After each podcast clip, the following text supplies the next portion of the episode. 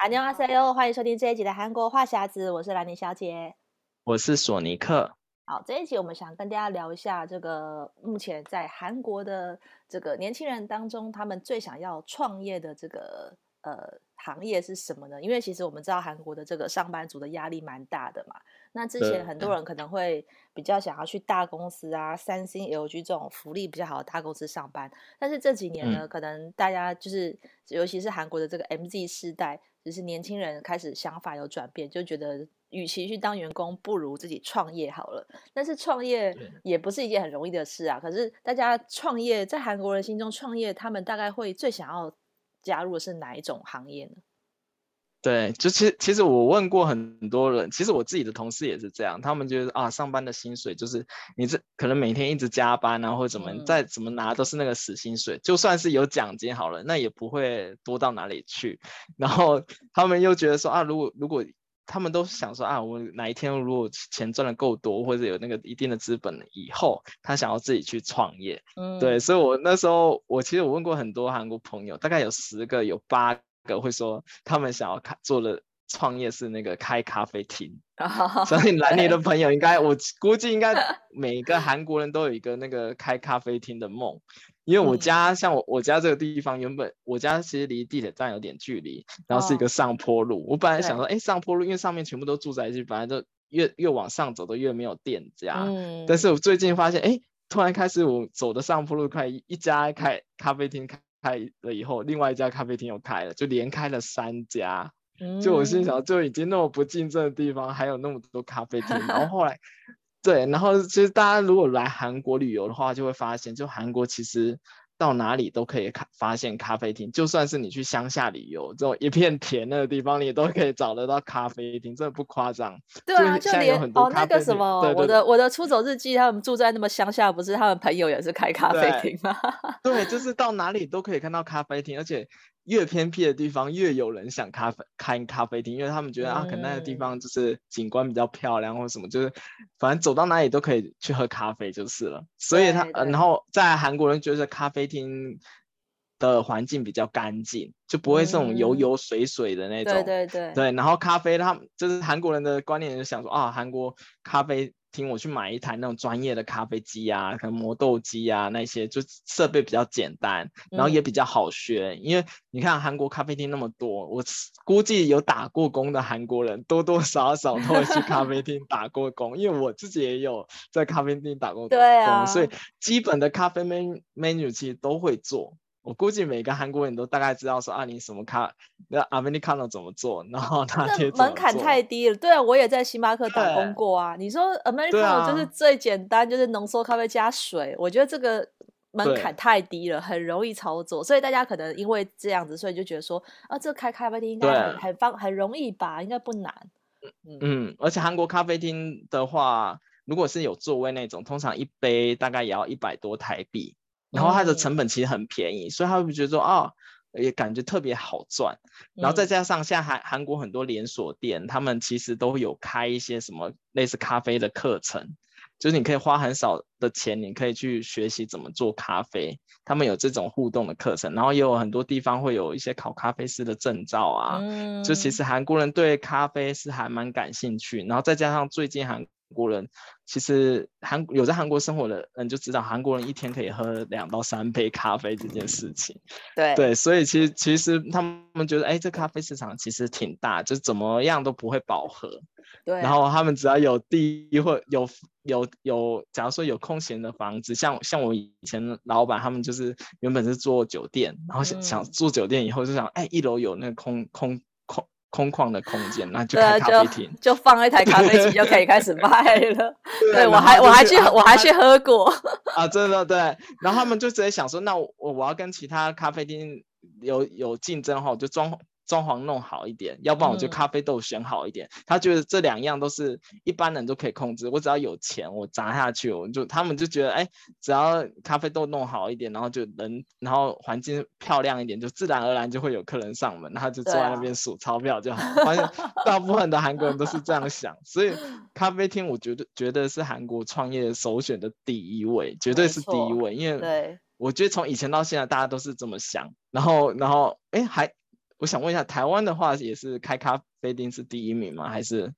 开手摇饮店？嗯，其实我本来也以为开咖啡厅应该是首选，因为台湾就是很多人会觉得开咖啡厅是开那种文青咖啡店，因为这几年台湾人很喜欢那种文创啊、嗯、文青的氛围。对。然后就是在在台湾，其实台湾人也还蛮爱喝咖啡的，但是台湾人喝咖啡比较是喜欢内用，在里面念书聊天。啊、那如果是外带的话，当然就是手摇饮的，就是这。就是那个店数会更多吧，但是我看一下，就是今年的那个有一个媒体统计热门的创业排行榜啊，原来咖啡厅只排在第八名，嗯、我还蛮意外的。可是可是可看看一下前面就 觉得不难理解，第一名是小吃店。然后第二名是中式餐车，啊、第三名是摊餐车，然后饮料跟冰品是排、嗯、排第四而已。后来我觉得好像蛮可以理解，因为里面就分析说，像台湾的小吃就门槛很低，像你常看到路上那种，嗯、台湾有很多那种咸水鸡啊，它其实是后面有个中央厨房，所以你它就是供货给你，你就是有一个摊，你就是一个摊贩，然后在路上摆摊，然后拿它中央厨房接收给你，你可能只需要学习的是如何去。就是把那个咸水鸡剥皮跟那个把肉弄下来的这个技巧，啊、其他都是现成的。啊、对，所以其他都有供货商供货，因为你不用，你就不用自己去处理那些食材，他直接供货给你，啊、你就是只要坐在摊位上，嗯、但是你要负责把那个鸡肉弄下来就好了，这门槛非常的低。然后像台湾还有很多什么红豆饼，然后或者什么、啊、呃萝卜丝饼啊，什么葱油饼，啊、就是这种小之类的太多了，所以。或者什么什么，我有看到很多人最近有卖那个炸地瓜球，炸地瓜球好像也、嗯、也也是蛮容易的，所以就是你只要把设备，就是、嗯、这个是这个有些还需要设备啦，就是你要一个油锅，嗯、然后要一个煎盘或者什么，但是真的那个不太需要什么很专业的技巧，嗯、所以就很多人会觉得说，我只要有个摊贩，而且又不用租金，重点是你省了租金，但是你可能要冒着被、啊、被警察开单的风险，所以。然后哦，我发现还有一个是台湾的捷运站附近有很多那种卖早餐的的餐呃餐车，那根本不能算是车，它只是一个推车，它就一个推车里面也是放那个好像中央厨房做好的早餐三明治，因为台湾人很爱吃这种三明治嘛，所以它是只是现成的三明治，然后奶茶或是豆浆已经装好一杯一杯的，就是你上班族很赶时间，你就直接买一个三明治配一个奶茶就走了。所以他们在早餐就是、嗯、呃上班族通勤的大概七点到九点之间，我之前也会去买，哦、我就发现说，哎，他卖的很好哎，你晚一点去，他会说只剩下可能两个口味可以选，就是他整个车里面可能本来有，可能你本来有一百个，就剩下两三个，就卖的很快，哦、所以我就，而且这完全没有门槛，所以我就觉得这种、哦、这种在台湾创业容易的是因为这些东西都不太需要技术，而且他选择台湾选择比较多。对，他可以太多了。对，对然后，嗯，哦、呃，因为韩国，我觉得他们咖啡开咖啡厅失败率比较高的原因，是因为大家都开咖啡厅，然后大家主要 menu 都是那几个，没有特色，就对。我觉得就很少，我看到很少有店会有自己的特色的的菜。然后、嗯，然后如果是有特色，或者他真真的顶多是弄一些什么蛋糕或者什么的，嗯、那可能会。多少吸引客人？就以我前公司的例子，例子就是因为我们都不会做，但是就很想开咖啡厅。然后所以，但你开咖啡厅不能只有饮料嘛，你还有一些什么甜点那一些，然后他就只能去进、哦、去外面进一些，就是可以放冰箱保存蛋糕啊，嗯、或者是马卡龙，对，那一种，就其实。就你会觉得，呃，到很多韩国咖啡店，其实就只是换个位置而已，只是其实吃的东西都差不多。对啊。然后只是可能咖啡都不一样，有些喝的比较味觉比较灵敏，喝得出来。嗯。然后，但其实大家就是技术都还好，就是很少有那种咖啡，嗯、就是还是会有咖啡名店，但不多。所以很多能在大一一大窝蜂投入那个咖啡店创业以后，很多人就可能开没几几年，然后就关店，其实还蛮多的。就还蛮可惜的。我觉得韩国是有蛮多那种完美咖啡厅，嗯、因为像我以前很喜欢去那个新沙洞林荫大道那边，然后那个巷子里就有很多比较有特色的咖啡店，嗯、不是连锁的。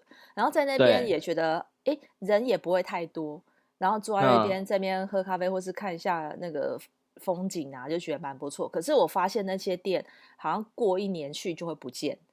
对，因为他们成本很大。我我猜 是因为那个对租金。嗯、我觉得这些开店最大的负担就是租金，就是你可能生意不差，嗯、但是没有办法 cover 掉那个租金的成本，你就很难继续做下去。对，台湾也是啊。嗯，啊、所以像韩国现在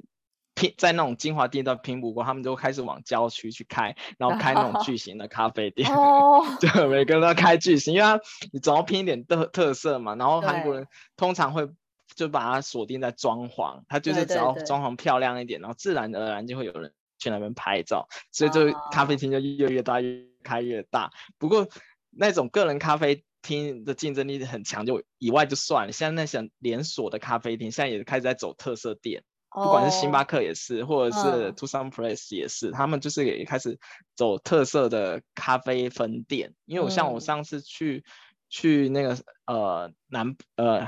我忘记那，我突然有点忘记我去哪里玩，就大大田那附近，嗯。嗯，然后有一间他的咖那个 Tousan 的那个店分店，它是开开在一个交流道旁边，然后它就开成一个城堡的样子，就是盖成一个城堡的样子，就非常非常大，嗯，然后就是连连锁咖啡店也开始就是来那种做成那种独特的那种风格的分店来去抢食这块市场。对，因为大家都想要去找完美咖啡店，嗯、所以那些现在就算是连锁的，他们会在特定的一些城市或者地方开一些很大型的特色分店。嗯，对，所以自自己如果现在如果是韩国人想要开咖啡店的话，他可能竞竞争压力又会更大了，因为就又还要再去跟那种连锁咖啡厅。打对台，然后更难打赢，我就觉得啊，真的是还也蛮辛苦，但是还是即使这样，还是浇不熄就是韩国人想开咖啡店的那个梦。我觉得就是开咖啡店。讲起来就是觉得哇，是一个很棒的事情。我小时候也是，因为我也很喜欢去咖啡店里面念书，我也就觉得说坐在里面的时候，觉得说，哎，这样也不错。坐在这边自己也可以，自己又爱喝咖啡的话，嗯、然后就有点悠闲，然后就是这边就觉得这是一件，看那个画面觉得很棒。可是后来你发现那个租金成本或者人事成本这些的时候，你就觉得对，要开发开咖啡厅赚钱。赚到钱是一件比较难的事情，可是其实台湾人也是啊。创业其实餐饮业是一个比较多人就是首选，嗯、但是餐饮业也蛮蛮快就倒的，所以尤其是餐饮风潮会改嘛。据、嗯、说现在在韩国很流行是开那个沙拉店，对不对？韩国人现在很爱吃沙拉。啊、现现在韩国因为因为其实韩国人都很爱美嘛，然后都会去算去每一餐都会去算那个热量，嗯、然后所以现在很多韩国的女生或者上班时候为了维持体型都会。开始吃沙拉，嗯、所以像像最近，其实最早是从那些大学周边开始有很多沙拉店，哦、然后现在是我们其实各地都有沙拉店，然后还有几个比较大型的沙拉品牌连锁店。哦，然后那些的那些店，只要到那种用餐时段都非常满。就人气都很高，你要你点了沙拉，你可能要排队排很久才能拿到那个沙拉。嗯，对，然后就是非常热门。然后像我，我最近也开始吃沙拉，然后然后发现的是，哦，在韩国吃沙拉真的比吃吃菜真的比吃肉还贵。对，没错。对，就点一点一个碗可能就要七八八千韩币，或者是贵一点可能要一万韩币以上，哇就比比我自己买个便当还贵。嗯、对，但是还是大家都会想要去吃沙拉。对，所以很多韩韩多韩国人创业会选择去加盟，呃，加盟他那那种连锁品牌的店，会比较，嗯、他们会觉得呃比较有保障，至少大家都认识这牌子，而且现在而而而且最近其实沙拉也很很流行嘛，所以很多人都会去加盟沙拉沙拉店。哎，我觉得沙拉店也是门槛蛮低的因为你如果有，对，你就是。重点就是那个你的你的这些食呃食材嘛，对食。材，你只要有他们，就是你如果是加盟的话，有总公司提供给你，然后还有 sauce，、嗯、沙拉重要就是那个 sauce，然后你、那个、然后那些品牌店都会有特制的酱，对对对对，所以他应该是在吃那个 sauce，然后因为那个菜大家都大同小异嘛，你唯一可以做出区别的就是你的配料跟那个酱料这两件事情。嗯所以我觉得，因为你因为你弄弄沙，而且弄沙更简单，连煮都不用，嗯、所以根本就是一般人都可以、啊、都可以做。我觉得这个，所以我每次算一算，我都觉得沙拉店好像蛮赚的。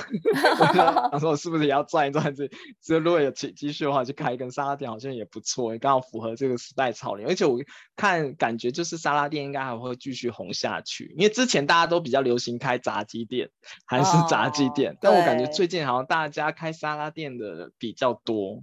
就越来越往沙拉店的那方向走，这样子。对啊，对，所以我觉得在，台湾反而好像没有看到这种沙拉的专专卖店。台湾人吃、啊、吃。沙拉比较是把它当做一个附属的，嗯、比如说是、啊、呃咖啡店里面也会卖沙拉，或是餐厅会卖沙拉，或是超商会卖沙拉，但是没有独立一个专门卖沙拉的、哦、的这种店。我觉得这种可能搞不好以后，但是我在我在想，因为那个成本应该也不低，因为其实那些生菜沙拉的生菜。其实是有些、嗯、有些是比较比较贵的，跟我们一般炒菜的菜成本比起来差很多。哦、我以前在，对，我有看过台北有专门卖汤的店啊，汤的专卖店，嗯、但是后来就倒了，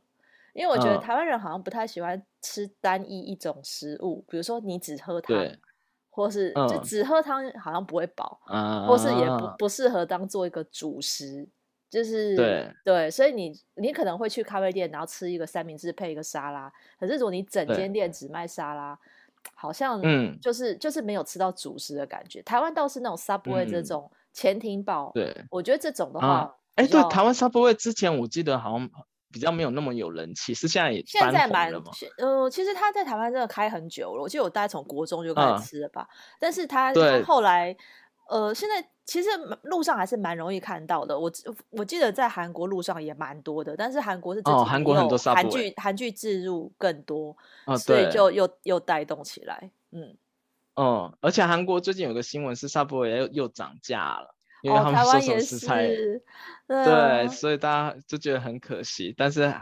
大家还是会去，啊、而且沙沙布会很多人还会点沙拉，我不知道台湾有没有卖沙拉，韩国的沙布会是有卖沙拉，有有，有，所以有些人会去沙布会点沙拉的那种，它也是一个餐盒，就把它当做一份主餐，对对，对，对，他们会把它当主主食吃，所以我觉得还蛮特别。然后现在连韩韩国的便利商店，它有一区是那个沙拉区。就是他已经帮你做成，就是他放放放在便当的那个鲜食区上面，然后他会做成不同的沙拉让你做选择，就一区变很多。以前可能没有那么多，他现在变一整区，所以现在韩国也是流行吃那种鲜食沙拉的那种。所以我估计，所以大家就一直开始，如果要创业的话，我觉得选沙拉是还蛮赚钱，而且尤其是这种品牌店，他们大量进那些生菜，估计可以把那个价格拉低一点，我想。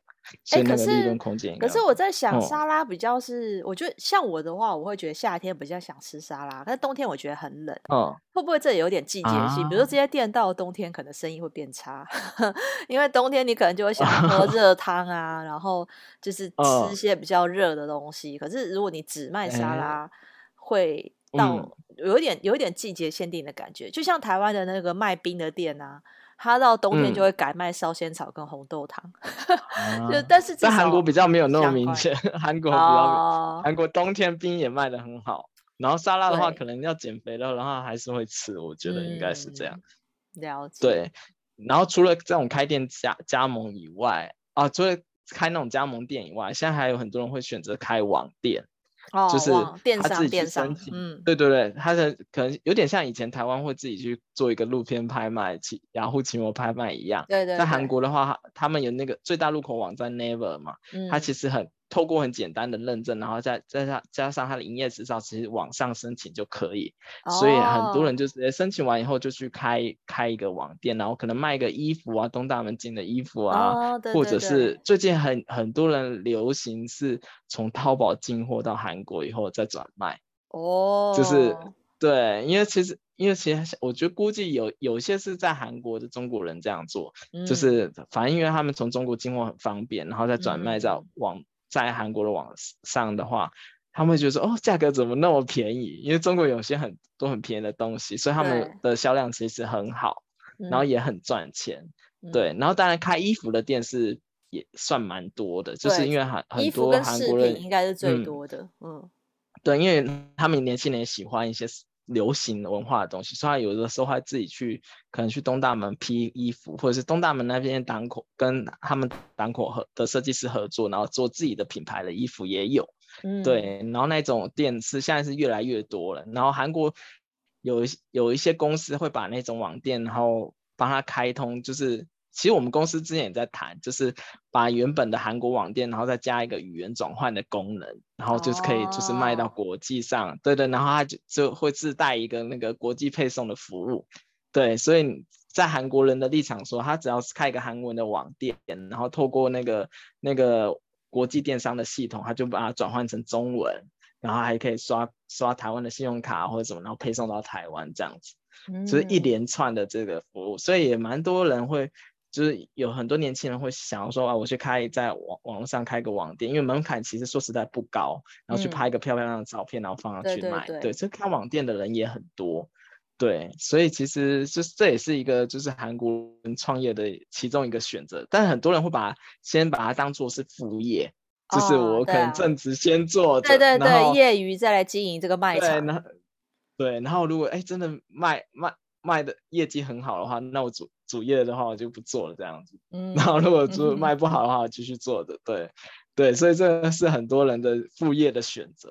然后再来还有一个也是很多人一开始会先做副业，那就是自己当自媒体当 YouTuber。就像韩国也是很流行当 YouTuber。我记得我们之前不是谈那个网综吗？对，就其实大部分很多人都有自己经营自己的 YouTube YouTube YouTube 频道，因为他们可能主业是当模特。然后他就自己再开一个 YouTube 频道，然后韩国也是，韩国也是很多人，甚至很多人是从学生开始，他就自己经营自己 YouTube 频道。嗯，对。但是韩国的 YouTube 的生态跟台湾比较不太一样，韩国的 YouTube 比较多是那种专精，我就我如果是做时尚的，我就只拍时尚的影片，他不会去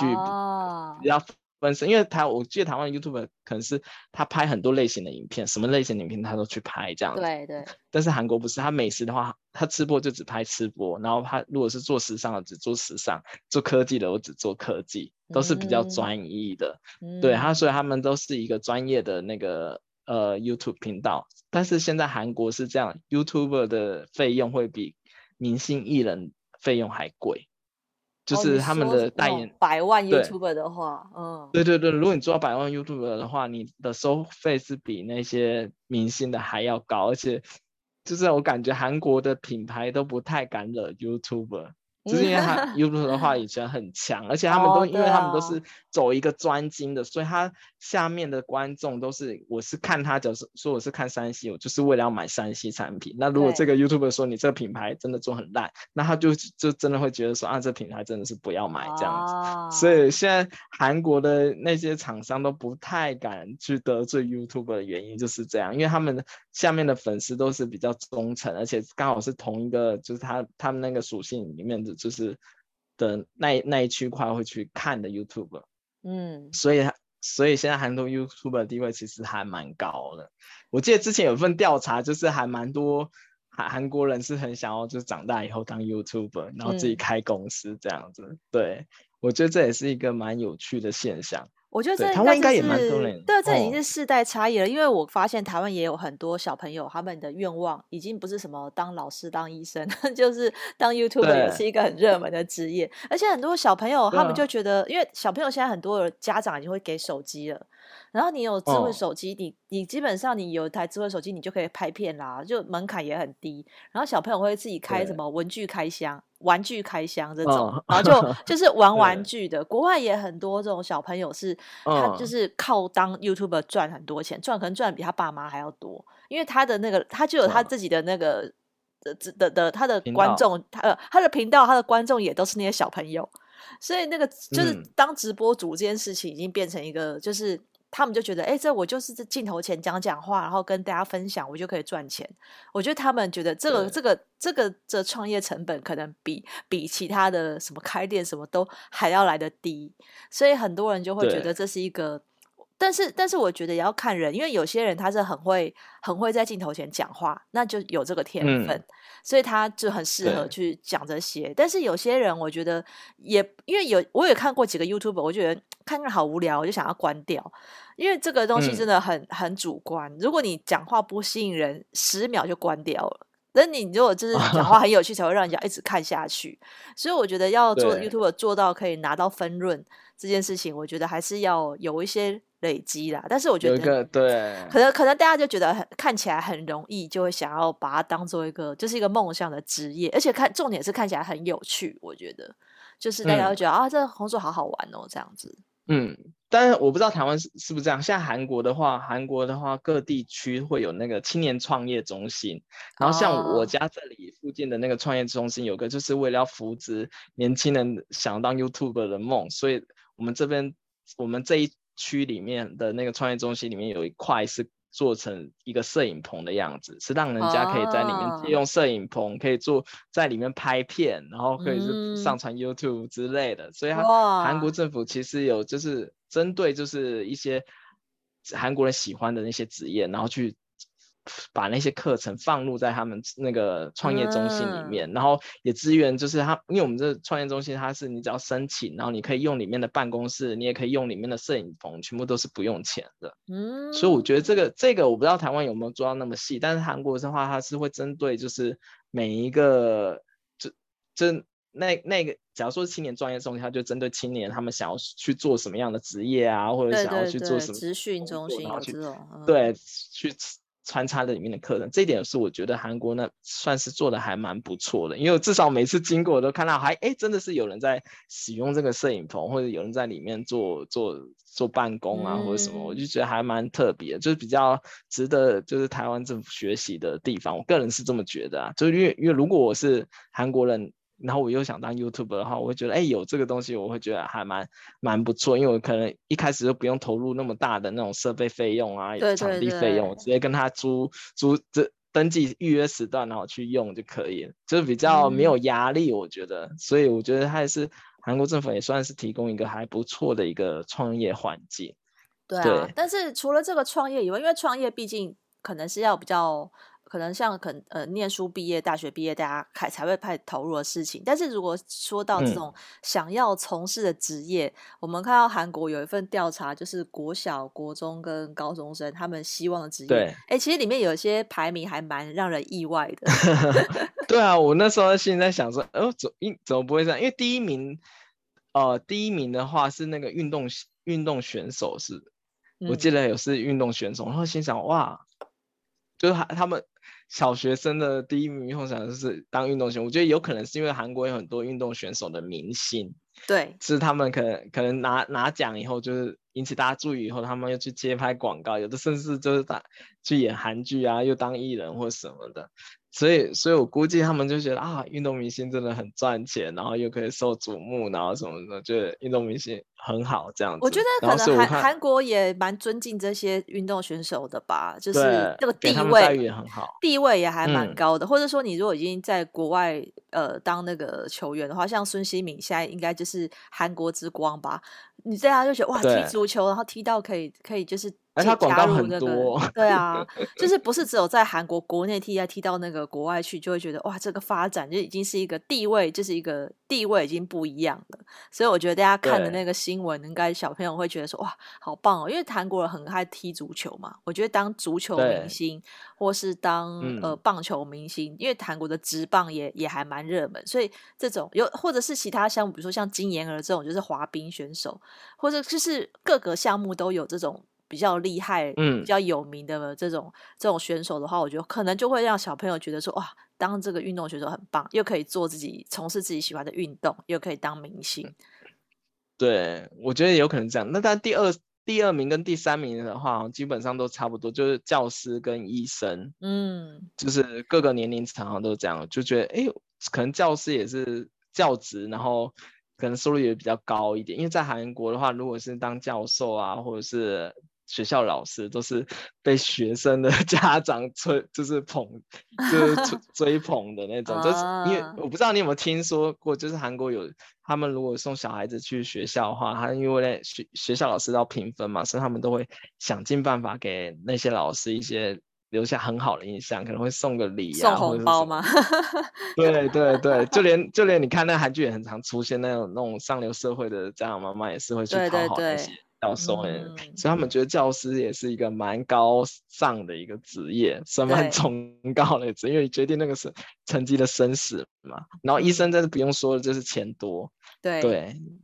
然后再可可，我看我们刚才讲那个 YouTube 可能大概在排在第四名或者第五名左右，也算是蛮高的。嗯、但是有一个比较意外的是，就是像中学生跟高中生，他们第四名是要当军人。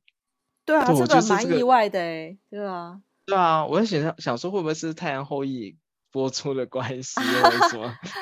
对啊，会不会是有、这个？对，也，也有可能哦，因为像美国人就是在那个看了《Top Gun》之后，就想要从军的人变多，所以韩国人不知道是不是看了韩剧还是什么，或是一些爱国电影，然后就觉得是不是？对啊。可以为国效力，很不错。嗯、对，因为我之前我认识的一些韩国男生朋友，他们是很排斥当兵，他们不喜欢当兵，啊、因为他觉得进去里面，对他们就去两年，而且拿很低的薪资，然后进去里面可能又会被霸凌啊或者什么的，嗯，所以很多人不想要去当兵。但是我是觉得比较意外是，就是那些就是国中生或者是高中生，他们竟然会想要当军人，嗯、然后我觉得哦。我就觉得说，啊，怎么可能？会不会是等到他们进入大学以后，真正要接近当兵的时候，他们就开始排排斥当兵了？就才发现说会失去自由。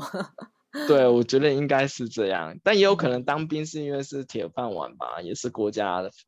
饭碗，所以也有一定的薪水。因为像台湾志愿役跟跟义务役的薪水待遇也是不一样。对，台湾人好像是比较是为了钱会去签那个自愿役吧，而且一签要签包三年还五年，其实也蛮久的。嗯，对啊，所以我也我还想说会不会是，因为我们看了这、这个调查只有到高中生，我估计到大学应该比较。早会有人 就 想要在选军人，大学我觉得就是要创业开咖啡店，应该会变多吧？对，我就会就极限急速上升。对，我觉得还是韩国人，还是我目前遇到现在还是大家会比较想要自己当老板，然后刚最好就是开咖啡厅的人会是最多。对啊，嗯、所以我们看到其实韩国的现象跟台湾其实我觉得蛮类似，因为现在真的现在年轻世代可能比较有想法，就比较不想要被绑住，比如说在公司里面上班，创业的话就觉得比较自由，可以做自己想做的事情。嗯、但是当然创业也是有风险啦，就是如果听众朋友，或许你们之后也想要去去韩国。工作啊，或者求学，哎，说不定在韩国也可以创业或者什么的，这是可以给大家参考一下。那我们今天就聊到这边喽。嗯、如果想要加入我们的话题，可以加入我们脸书韩国话匣子的社团。如果想要 follow 韩国的消息，可以追踪我的粉专。Hello Lenny 兰妮小姐，还有索尼克的玩转韩国。那我们下礼拜再见喽，拜拜。嗯，拜拜。